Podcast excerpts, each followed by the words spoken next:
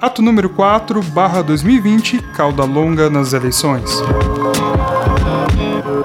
Eu sou Gabriel Lucas, advogado, servidor público do Poder Legislativo Estadual de Mato Grosso e tô aqui para mais um programa para falar sobre política e entretenimento, o Ato, com a produção aí do meu amigo Dudu, arroba o Dudufis. O tema de hoje vai ser eleições, que se Deus e o coronavírus permitir, vai ser um tema muito forte esse ano, teremos eleições municipais. Olha Tony Júnior que está chegando, caminhando no meio do povo, vai ser prefeito de novo. Tá E aqui em Mato Grosso, possivelmente também uma eleição para uma vaga do Senado, que uma eleição suplementar que já havia sido marcada para o dia 26 de abril e foi suspensa por toda essa questão do coronavírus. E hoje nós vamos ligar assim um tema que é muito usado para música, para análise de fenômenos da internet, e nós vamos colocar numa análise das eleições, que é o fenômeno conhecido como cauda longa. Cauda longa é o nome de um gráfico estatístico usado para identificar distribuição de dados como a curva de Pareto, onde o volume de dados é classificado de forma decrescente. Quando comparado a uma distribuição normal ou gaussiana, a cauda longa apresenta uma quantidade muito maior de dados ao longo da cauda. Vamos tentar explicar esse gráfico sem poder desenhar. Imagine uma linha estatística que começa lá no alto, vai descendo até o infinito sem tocar o chão do gráfico. Não clareou, né? Comercialização da música foi revolucionada diversas vezes. No início, os músicos dependiam das apresentações ao vivo. Eles precisavam ir num palco apresentar, ir para o meio da praça, ir para um teatro e fazer a apresentação, tocar o instrumento para o pessoal. Para se ter uma escala e ser viável, a indústria da música passou a embalar as canções em uma série de mídias que poderiam ser reproduzidas, desde as partituras, passando aí pelos discos, fita cassete e até o CD, o nosso compact disc. Tieta. Em discos e fitas, som livre. Em discos, fitas e compact discs, som livre. Nesse tempo, vigorava a divulgação em massa. Os artistas enfileiravam uma sequência matadora de hits que tomava conta das rádios, tanto aqui no Brasil quanto no exterior. Tudo ia muito bem, muito tranquilo, todo mundo sabia qual era a regra do jogo, até que veio uma revolução digital e a música virou um arquivo de computador, um monte de 0 e 1 um, que toca sonzinho. Com o advento do Napster, a música poderia ser compartilhada livremente. A indústria entrou em colapso. E aí eu indico aí um ótimo livro, Como a Música Ficou Grátis, de Whit Stephan.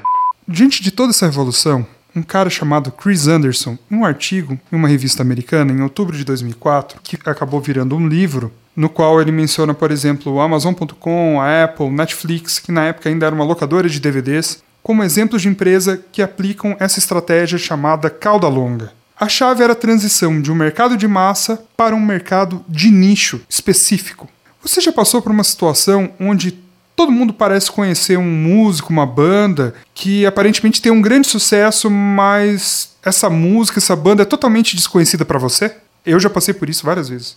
Pode ser um caso típico da cauda longa, já que hoje os artistas cada vez agradam um nicho específico, seja no rock, no funk carioca, na música eletrônica ou até mesmo na música sertaneja. O preço disso é que não existem mais artistas enormes, artistas que todo mundo é fã, todo mundo conhece, lotam estádios, como tínhamos no passado, que eram praticamente unânimes, desde as crianças até os idosos conheciam suas músicas, enfim. E mesmo com a maior rentabilidade surgida com o streaming, o dinheiro saiu da venda de músicas e se concentrou nas apresentações, nos shows.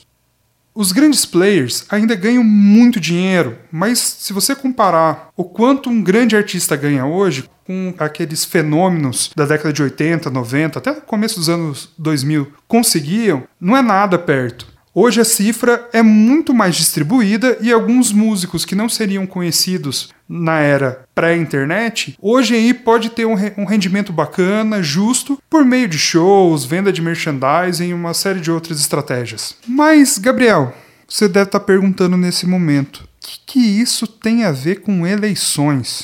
E eu vou dizer para você que tem muita coisa a ver, principalmente no que tange as eleições proporcionais. As eleições proporcionais são aquelas que preenchem as vagas em casas legislativas, sejam as câmaras, a Assembleia e a Câmara dos Deputados. Vale lembrar aí que, no caso, o Senado tem uma eleição majoritária, então ele não está aí muito nesse, nesse papo de hoje.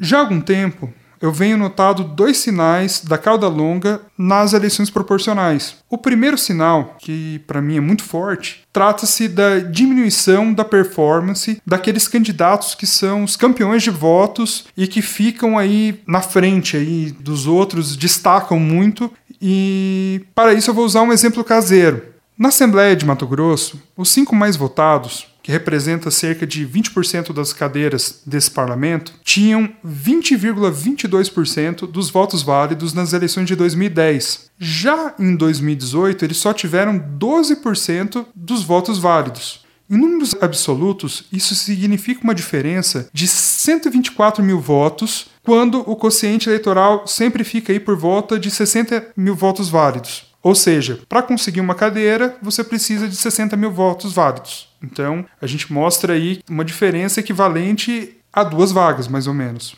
Esse achatamento do topo é uma característica típica do fenômeno da cauda longa, mas outros fatores vão completar aí a ideia. Um outro fator que caracteriza a cauda longa é a viabilização dos nichos, onde quem tem um público desse perfil ganha vantagens frente às estruturas dos campeões de votos, sejam eles individuais ou nas coligações, quando isso ainda era válido. Essas condições começaram a mudar lá em 2016, quando as regras eleitorais mudaram no sentido de permitir que as chapas que não alcançaram o quociente eleitoral pudessem participar da divisão das sobras. O quociente eleitoral é um número mágico. A cada vez que uma chapa alcança esse número de votos, conquista uma vaga na Casa Legislativa. Entretanto, sempre vão sobrar vagas por não haver votos necessários para chegar ao quociente de todas elas. Antigamente, só as chapas que tinham feito pelo menos uma cadeira no parlamento poderiam disputar as cadeiras não ocupadas, a sobra, em razão do não atingimento do quociente eleitoral. Com essa mudança, vimos saltar aí um número de partidos presentes nos legislativos favorecendo candidatos que representam nichos, como influencers digitais, sindicalistas, representantes de setores específicos e, principalmente, essa questão se manifesta em forças geográficas, quase como se fosse um voto distrital, onde algumas regiões ou municípios se unem para eleger um candidato específico. Ou até mesmo quando aquele bairro se reúne e fala: oh, vamos eleger o nosso vereador por aqui. Essa questão fica ainda mais interessante nas eleições de 2020, quando pela primeira vez as eleições proporcionais serão disputadas sem coligação, ou seja, vai ser um partido disputando contra o outro em chapas únicas. Isso talvez proporcione um maior aumento na representação partidária nas casas legislativas, com uma visualização de efeitos que, de certa forma, igualará candidaturas políticas com músicos independentes. Você deve estar, nesse momento, se questionando uma coisa. Gabriel, mas e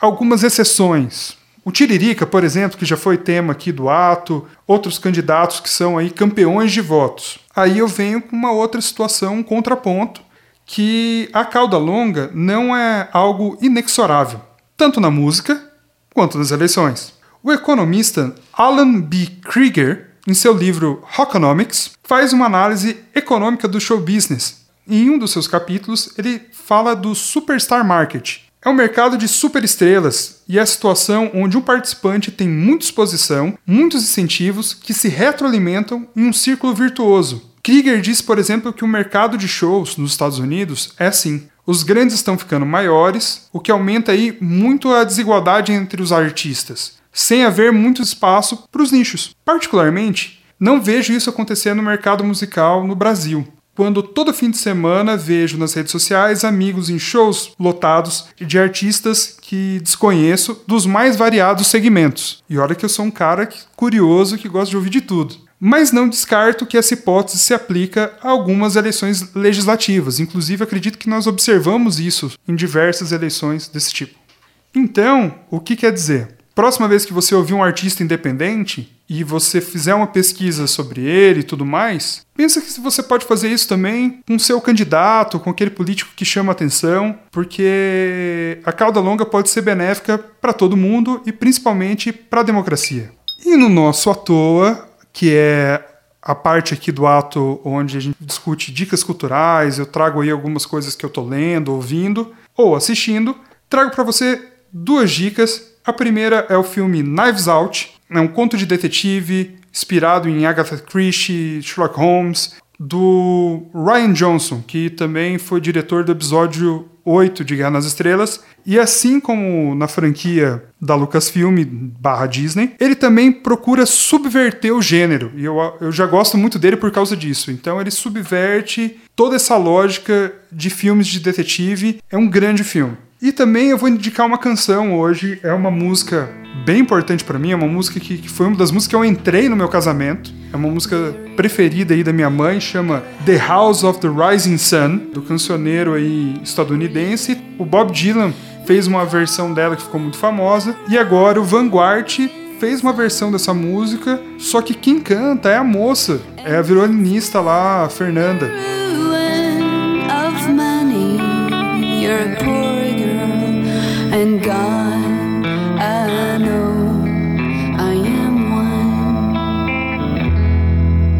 Pelo fato da vocalista ser mulher, o, o sentido da música muda um pouco, então eu achei muito legal, uma reinterpretação sem mudar a letra e que muda o sentido. Indico aí para vocês tanto essa canção quanto todo esse álbum do Vanguard, que é de cover do Bob Dylan. Bob Dylan, inclusive, eu não posso deixar de falar, porque lá no, no meu programa de rádio que eu participo, Sala de Rock, um dia a gente foi fazer um programa só de Bob Dylan. E simplesmente fomos pegar as músicas, pegando daquele jeito, né, na internet. Descobrimos que na verdade eram todas de pessoas cantando Bob Dylan. Então virou um programa total de covers do Bob Dylan. Covers quase anônimos cantando Bob Dylan. Então fica aí um cover profissional do Vanguard aí para vocês. E gostaria de convidar todo mundo também a seguir as nossas redes sociais, que o Instagram é arroba Ato Podcast e você pode entrar em contato com a gente no e-mail atopodcast.contato@gmail.com. Gostaria de agradecer aí todo mundo que tem escutado o Ato, tem mandado um feedback. Isso é muito importante. O Ato é uma realização aí muito bacana. Agradecer o Dudu que tá ajudando a gente. Agradecer o Panda também que ajudou o Ato a nascer, a crescer e tá é um cara fantástico. E este foi mais uma edição do Ato, com roteiro e apresentação de Gabriel Lucas, edição e produção arroba Odudufs, tema de abertura RJ D2 Ghostwriter.